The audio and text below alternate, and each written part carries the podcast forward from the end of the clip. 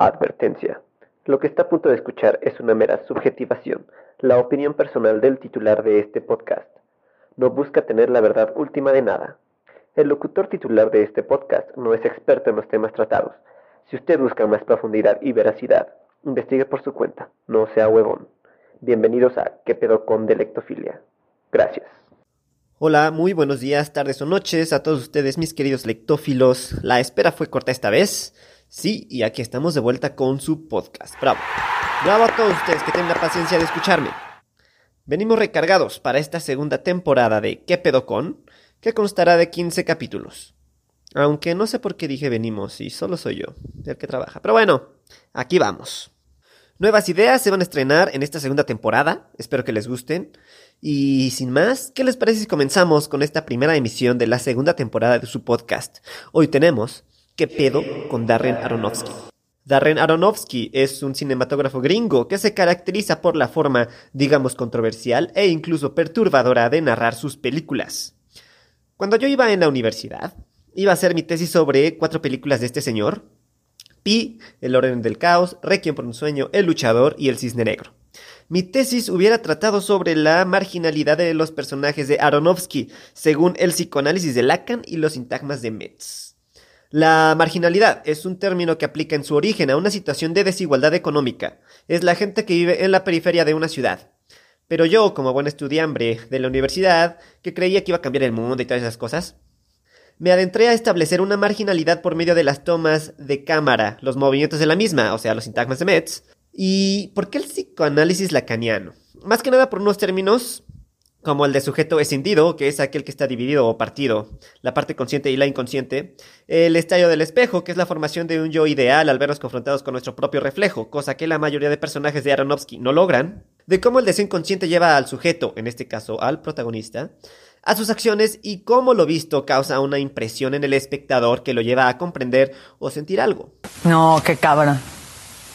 Todo esto tomando en cuenta que el cine y su estructura narrativa, o sea, la diégesis del cine, es visto como un todo, como una serie concatenada, por así decir, de eventos y correlaciones. Ningún sintagma o plano, posición de cámara, ni decisión de los personajes se dan arbitrariamente. Todo está específicamente planeado, todo está precisamente dado en sus causas y consecuencias. Advertencia de falacia. Así que creo que tengo algo de autoridad para hablar del tema. Y de hecho, acabé mi tesis y solo me faltaban cuestiones meramente prácticas, o sea, citas en APA, la gramática, redacción, ¿Y saben, saben por qué no la pude completar? ¿Saben por qué no me pude titular con honores de la universidad? Pues es que no manches, qué chingón, ¿no? Una buena calificación y tesis. El ñoñazo. Pero no. No la hice porque mi asesor de tesis no me quiso ayudar bien. ¿Por qué? Porque yo no tenía vagina. Así es, sembristas, así es, feministas que malinterpretan un movimiento legítimo y lo reducen a sus míseros problemas personales de sobrepeso y fealdad. Los hombres también sufrimos de machismo. Pero ese es tema para otro podcast de esta segunda temporada. Hay una película que no he visto del señor, la primerita, se llama Protozoa, que ahora es una compañía de producción cinematográfica en la que él ha financiado la mayoría de sus proyectos y otros en conjunto con él. Y pues para cuando escribí este guion, no la había visto y no quería detenerme a verla porque pues, es que hueva, ¿no? Es la mediocridad andando. Entonces, la primerita, Pi, trata sobre este matemático medio freaky, la verdad, que tiene unas migrañas raras y cree que todo se puede representar con números. Quiere ver el sentido de la bolsa de valores. Su objetivo es crear un modelo matemático para predecirla. Entonces, su computadora Euclides, antes de buguearse, bueno, antes de que se la cargue la chingada, da una serie de números, 216 dígitos. Entonces se da cuenta que su computadora no valió madres de la nada, el número tenía algo que ver. Para este momento empieza a ser perseguido por gente de la bolsa de valores que quieren el número para predecirla y unos estudiosos del Torah que afirman que ese es el nombre de Dios. ¡Hay muchas cosas! Requiem por un sueño es una puta obra de arte. Una película que en su conjunto puede ser comprendida como un gigantesco sintagma entre paréntesis. Esta es la muestra de objetos que tienen la finalidad de dar la idea de un concepto. La película narra la historia de sus cuatro protagonistas, y ellos son... Jared Leto es Harry Goldfarb como el hijo pródigo antes de ser el Joker chafita. Jennifer Connelly es Marion Silver como la hija cuyos papis ricos no quieren. Marlon Wayans es Tyrone Seeloff como el negro que sale en Scary Movie. Y Helen Burstyn es Sarah Goldfarb como la Forever Alone de cabello cagado. Que por cierto, Helen Burstyn, una actriz maravillosa, que también salió en El Exorcista, por esta película fue nominada a los premios Oscar de la Academia. Una verdadera joya su actuación aquí. Y la película se puede resumir de la siguiente manera. Si eres joven y te latería entrar al mundo de las drogas, ve esta película y definitivamente se te van a quitar las ganas de estar de mamador. Es una joya, una obra maestra del cine, y no solo por las actuaciones, sino por los planos, las tomas, las historias, la concatenación de lo que va pasando, cómo pasa y por qué. Es un must see. Una maravilla. En estas dos películas Aronofsky logra un uso delicioso, un uso genial de los sintagmas entre paréntesis, esos planos de detalle que te centran en la psicología del personaje, no te hacen sentir lástima, te hacen sentir, pensar, ser y ver las cosas como si tú fueras el que está actuando, el protagonista. Ambas películas son enajenantes. Las siguientes dos películas vienen en pareja, porque son prácticamente la misma historia, pero contada diferente. El luchador y el cisne negro. Ahora, deben tener cuidado con la del luchador porque... Ah, ya, qué hueva. Ok. Como decía, debemos tener cuidado con esta en cuestión por las traducciones. La película de Aronofsky en inglés se llama The Wrestler, el luchador, pero se refiere a lucha libre, porque hay otra película que podríamos llegar a confundir en español, en la que el protagonista es Russell Crowe, que es en inglés era Cinderella Man, donde él es un boxeador, pero en español ambas son el luchador. Y dije que estas dos venían en pareja porque la historia que narran son básicamente la misma. Ah, ya, profe, hay que hablar de otra cosa, qué hueva. ¿Y tú, tú, tú, tú quién eres? Soy tocayo T-shirt. ¿Cómo? Puede decirme Chequillo o Checoslovaquia. Pero, pero, ¿cómo, cómo me llamaste? T-shirt. Pues usted es profe, ¿no? De inglés. Sí, sí, pero si dice teacher, no, no t-shirt. T-shirt es camisa. Teacher es maestro. Bueno, ticha. ¿Ticha? Sí, ya sabe acá. British English, el pedo, bien británico. Ok. ¿Qué te parece si te callas? Porque estoy tratando de grabar un podcast, ¿eh? Vale, gracias, ¿eh? Gracias. Como decía, ambas historias podríamos comprenderlas como la tragedia, como tragedias. El luchador es Mike Rourke, eh, que es un luchador de lucha libre retirado, que está en esta dicotomía entre sus días de gloria y el retiro, el alejarse de la faramaya y la fama. El cisne negro, por su parte, es la historia de esta jovencita que quiere lograr el baile perfecto y para eso debe romper consigo misma. Debe ser su opuesto, el cisne negro. La dicotomía de ella gira en torno a dejar de ser sumisa y volverse una perrísima. Pero no, no una perra nada más, sino la perra, con mayúsculas. La perra mayor. Natalie Portman, que es la protagonista, ganó el Oscar a Mejor Actriz por esta película, cosa que se vio medianamente manchada con las declaraciones de Sarah Lane, la bailarina que hizo los pasos complicadísimos de ballet durante la grabación. El soundtrack de Luchador es buenísimo, las rolas son del rock de antaño, mientras en el Cisne Negro Clint Mansell se la vuelve a mamar con base en Piotr Ilich Tchaikovsky y El Lago de los Cisnes. Pues pongo unas rolitas, profe. Así nomás que, qué chiste, no se disfruta. Si no pone la música, pues así como vamos a saber si es buena o no. O sea, piense tantito. Este. Tiene razón, pero, pero no puedo, no, no me alcanza para pagar los derechos de autor. O sea, no puedo poner música. De hecho, uno de mis planes era hacer un podcast sobre ah, metal, música metal, pero pues no puedo, la verdad no puedo. Mmm, chale, bueno, aunque en realidad no perdemos nada, ¿verdad? O sea, la neta, ¿quién quiere escuchar música clásica? O sea, está de hueva, así, super hueva, profe, super hueva, como su podcast. Bueno, o sea, ya sabes lo que dicen, el gusto se rompe en géneros, ¿no?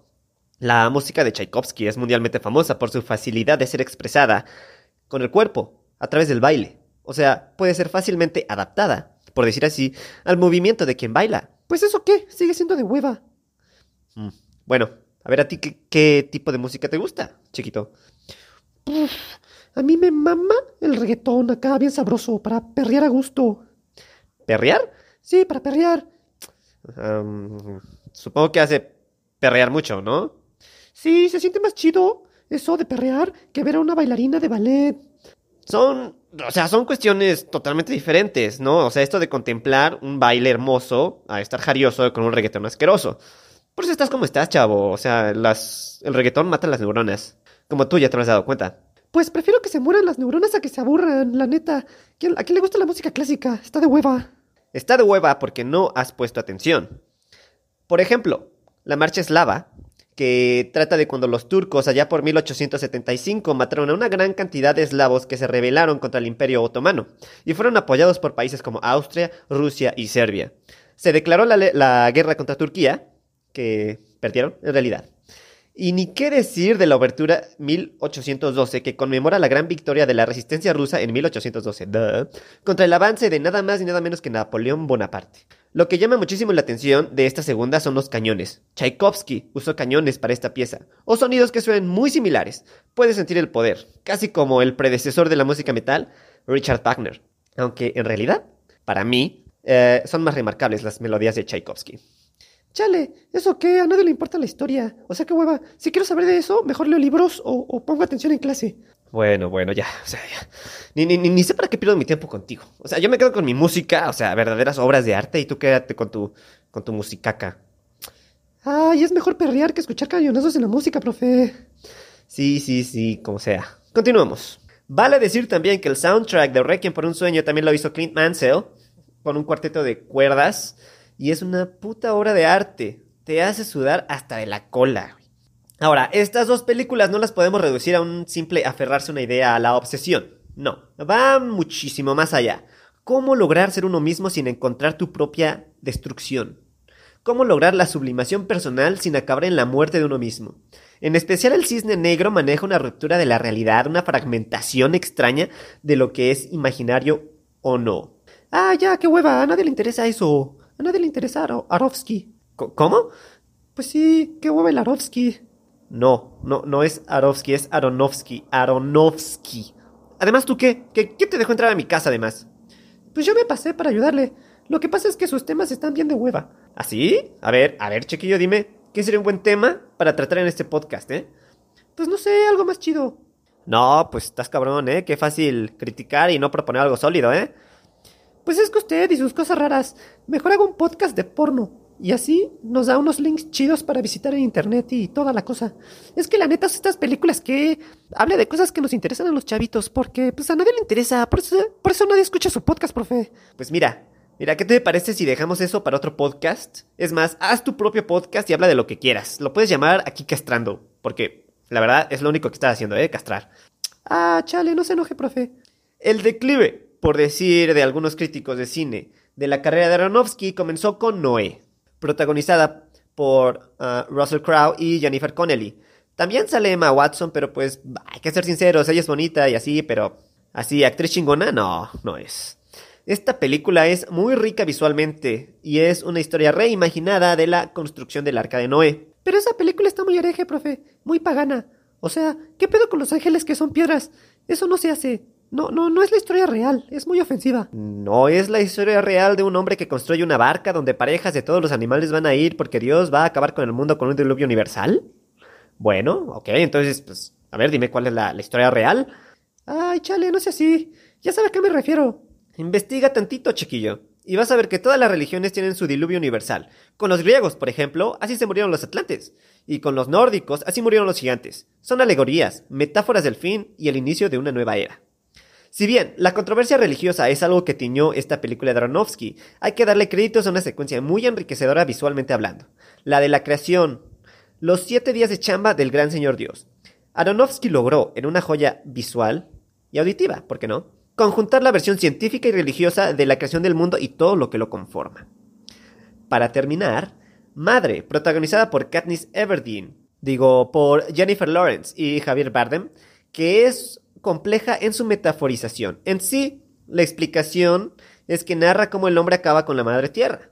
Esta pareja llega a una casa, el señor tiene una piedra que es como que lo más preciado para él, ella la rompe, él se saca de pedo, gente, mucha gente empieza a llegar a la casa sin ser invitada, se vuelve una fiesta, hay una guerra, trata de blancas, bombazos, balazos, una cuestión futurista, una escena especialmente perturbadora donde se comen al hijo de la pareja como alegoría a las creencias religiosas y en sí la idea, la idea de esta película me parece fantástica, pero su puesta en escena, su realización me pareció que podría haber sido mil veces mejor. Me recordó de momentos la literatura de Saramago por esta onda de fantasía extremista, totalmente radical y sacadora de pedo. Pero en fin, ¿quién soy yo para criticar? Para mí, a uno de los directores de cine más grandes que he visto jamás, y que admiro de toda forma. ¿Ya acabó? Sí, sí, ya acabé. Ya, qué bueno. Oye, Chequillo, ¿te, ¿te puedo pedir un favor? Claro que sí, profe. A la próxima no vengas, ¿vale? O, o si vienes a molestar, mejor te quedas callada, ¿eh? Uy, qué amargado, ya coja. ¿Qué? Ay, le dije de usted. Eh, no es ofensa si le hablo de usted. Le puedo decir cualquier cosa si le digo de usted. O sea que solo porque me hablas de usted ya no es ofensa? Pues no, ahí está el respeto, ¿no? Pues bueno, como sea, queridos lectófilos, propongan temas, critiquen o hagan lo que se les dé la regalada gana. Me encuentran en Facebook e Instagram como Lectofilia. Mi correo es sergio891992 gmail.com y en Twitter estoy como Sergio Beto CR. Esto fue ¿Qué pedo con Darren Aronofsky? Adiós. Se lo lavan, puercas.